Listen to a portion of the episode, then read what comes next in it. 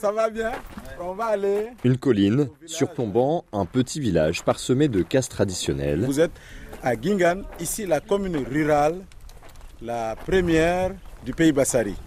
Moi, c'est Jean-Pierre Lamaboubane. C'est le porte-parole de la communauté Bassari qui a sa propre langue, la langue onianée, sa propre culture et organisation sociale.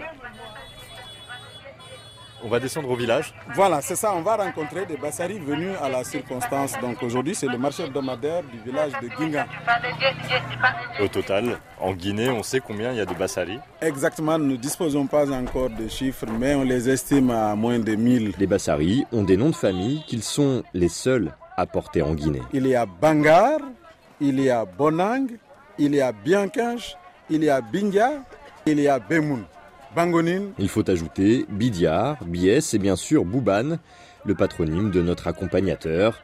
Ces neuf noms au total font la fierté des Bassari. Ils sont aussi à l'origine d'un véritable calvaire administratif. Quand on arrive dans les bureaux de l'État, soit pour les cartes d'identité, voire de passeport, ce qu'on nous dit automatiquement, vous êtes togolais. Est-ce que vous pouvez nous donner une copie du certificat de nationalité de votre maman Vous voyez, par rapport aux, aux activités socio-économiques que le Bassali exerce, c'est la coupe de bambou.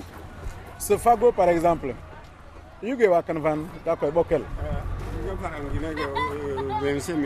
Voilà, vous voyez, 25 000 francs guinéens Soit un peu plus de 2,50 euros. pour ce fagot transporté depuis la brousse jusqu'au centre Les commercial. Bassari vendent aussi du petit artisanat sur les marchés. Ils sont également agriculteurs. Combien de ça il faut pour avoir un sac de riz Un sac de riz aujourd'hui tourne autour de 400 000 ici. C'est une population qui est particulièrement vulnérable socialement. Très bien. Ici, isolée, démunie.